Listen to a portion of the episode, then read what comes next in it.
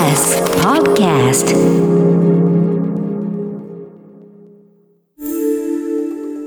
スクリーンレスメディアラボ Weekly Report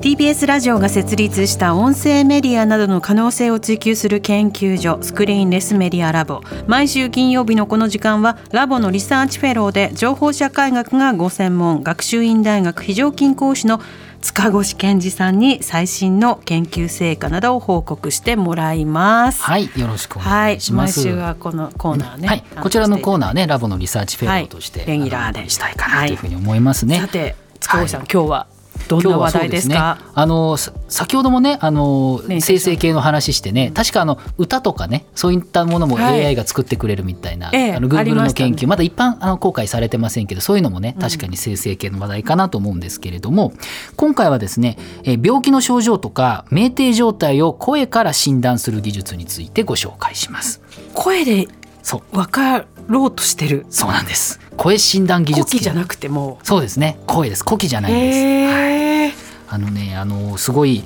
まあ、やっぱ AI を利用するんですよ。で例えばその声からさまざまな情報を理解するって意味ではよよく知られているようにちょっと番組でも紹介したことありますけどいわゆるうつ病ですよね。でやっぱり声からいろいろ診断ができるっていうこともあるしその特にその声って楽なのでスマホとかにちょっと喋ったりすれば録音もできますのでそういう意味ではその早期発見みたいなことに役立つっていうこともありますよね。例えば中国でもですねうつ病に苦しむ方多いということなんですけれども、まあ、対して精神科の医師がちょっと少ないということも指摘されてまして、うんあの北京大学の附属病院の、えー研究者と企業がですね、えー4万8,000もの、えー臨床会話の音声あ4万3,000ですね、はい。4万3,000もの、えー臨床会話の音声で学習した AI これを使ってですねうつ病診断ツールっていうのの開発プロジェクトっていうのが始まってるんですね。でこれはですね今のところお昨年11月に発表した論文だとスマホで30秒録音するとですねあの感度82%っていうことで、えーうつ病診断が可能になるということなんですね。え、そんなうん。に高い感度なんですか？そうですね。8割でまあ分かるということで。30秒の声で？そうなんです。これ、えー声ってその声帯もあるし周波数、まあ韻律の変化こういったこともあるしあとは言語そして感情ですよね。言葉を間違えてるとか感情的かどうかっていう、まあ、そういったレイヤーの情報も、まあ、伝わるのでさまざ、まな分析ができるということでこちらはまあ病気の早期発見あるいは治療の面でもですね貢献できるんじゃないかということで、まあ、これは世界的にあの、まあ、結構前から進んでますしまだまだもっともっと進んでほしい分野ではあるのかなとう思いますよね。確かになんかリスナーさんから今日聞いた調子で声のね、うん。感じで元気ないですねとか、うん。体調悪いんですかっていう反応があったりするのと同時に声ってやっぱ語りますよね。いろんなことをねそれが AI を通せばよりわかるんだなって今。その毎日毎日例えば寝る前にちょっと AI,、AI と会話する。今日どうでしたかみたいな話で、その変化をそうですね。聞きあの聞き取るっていうことなんですね。ももうで多分できるんだと思うんです。うん。でまま要するに毎日毎日だったらより精度上がるわけじゃないですか。ね。うん。うつ病だけじゃなくても。比較がね。うん、だからウェアラブルデバイスでね心拍とかはそうだけれども、これをその声の方から情報をまあ情報のつ扱い方重要ですけれどもこの辺りの研究っていうのはなかなかいいんじゃないかなというふうに思います。ということなんですね。でもう一つはですね、はい。まあ、以前にもあのお伝えしましたが新型コロナウイルスの陽性かどうかを判断するっていうことですね。ああありました。伝えていただきましたね。そうですね。何度かやってるんですけど、うん。これまで MIT とかケンブリッジ大学の研究者がその陽性者の声のサンプル取って、えー研究していたりとかですね。あとは10年にわたって呼吸器系のし疾患を診断するアルゴリズム開発してます。オーストラリアの企業がですね昨年ファイザーファイザー社に170億円で買収されたりとか、まあ、そういったところでかなり研究が、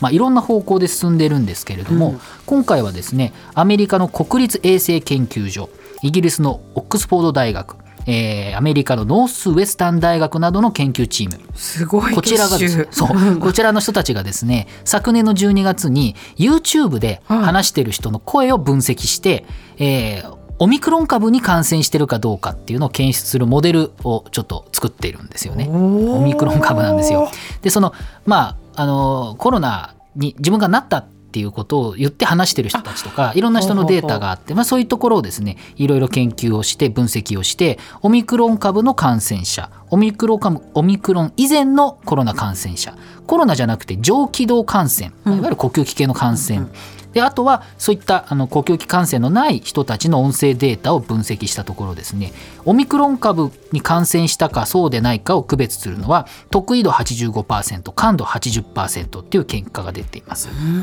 そのくらいはわかる。あとオミクロン株と上気道感染の区別っていうのも、えー、70%程度ってこと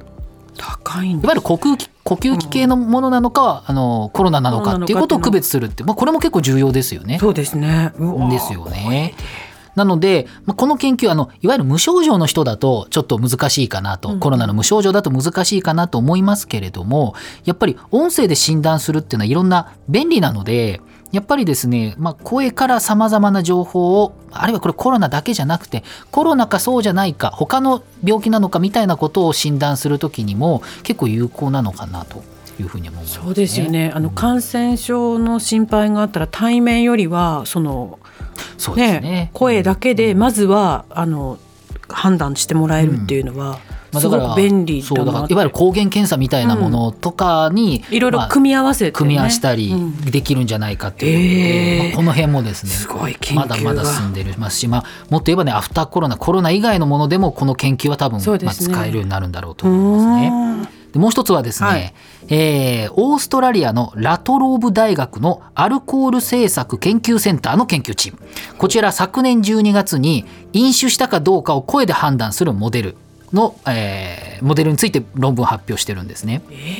血中アルコール濃度っていうのは基本息を吹きかけるわけですよね、うんファーッと。呼吸をはい、呼吸を吹きかけると。なんですけれどもこのツールちょっと高性能になると値段も高くなっちゃったりとかあるいはあの「よだよ」とかって。あー「拒否。よだよ」っつって「酔ってないよ」ってプーンってなってるんだけど「やだよ」とかって言ったら困っちゃうわけですよね。んとか。はい、飲んでませんとかって言われても、ね。そういうことになっちゃうとちょっと困るということなのでこれ研究ではですね飲酒した人とそうでない人合わせて1万2360人の声のパターン。これはドイツ語なんだそうですけれどもおを、えー AI モデルを用いてやっぱり分析したというとここでも AI を使ってるんですね。結果はですね、まあ、すごい高いわけじゃないんですけれども血中アルコール濃度0.05%、えー日本でいうとほろ酔い期というもので日本酒1合から2合ぐらい飲んだ人。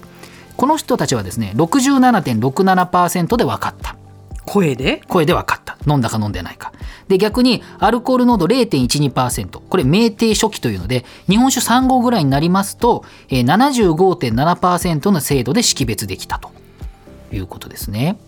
何が変わるんだろうって今思いながら。ろれつが回りづらいとかなのか。こう滑舌とか。うんとかもあると思うんですけれどもやっぱ性能向上もねあのあるしアプリ化も考えてるっていうことなんですけれども先ほど見てもらったのは0.05%で 67%0.12% で75%なんですけれども日本の道路交通法における酒気帯び運転っていうのはですね、えっと該当するのが0.03%ということで。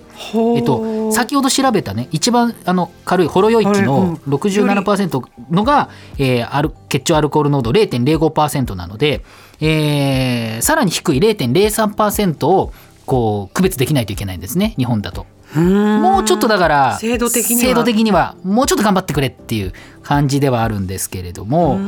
例えばこれあの取り締まりでねその呼気をこうふって吹きかけてくんないからなんかこういうので傍聴ででも喋ってますけどこんな感じですよとかっていうふうに、まあ、ちょっと使ったりもできるかもしれないしあとやっぱりその飲み会とかでですね自分がどこまでのよ酔ってるんだろうみたいなことを現実問題。あのストップできるかもしれないですよね、そう。ヘベレケになる全然手前のところでああもうやめといたとか友達が「お前これ無理だよ」って「あお前もうこんな状態だよ」っつって「周りのね。大丈夫」って言ってるけどっていうこともあるので、まあ、そういう意味でもツール開発っていうのは必要なのかなというふうにも思いますよね。うんただそうですね声の精度がもうちょっとこれ上がらないと0.03だから日本での実用を考えた時には。そうですね。れ日本は0.03なのでねもうちょっとだけそうすると精度下がっちゃうと思うので頑張ってほしいんですけれども声の診断これねいろいろまだまだ続けられているということもありますのでぜひぜひねこの辺の研究もまだまだ注目しますのでまたあのこのコーナーでお伝えしたいかなというふうに思っております。まず飲んだら乗るなですけどね。それそれはもちろんです。それはもちろんです。はい。塚越さんの今日の報告はインターネットのメディアプラットフォームノートでより詳しく読むことができます。放送終了後に番組サイトにリンクをアップしますのでぜひご一読ください。塚越さんありがとうございました。来週もよろしくお願いします。スクリーンレスメディアラボウィークリーリポートでした。荻上チキ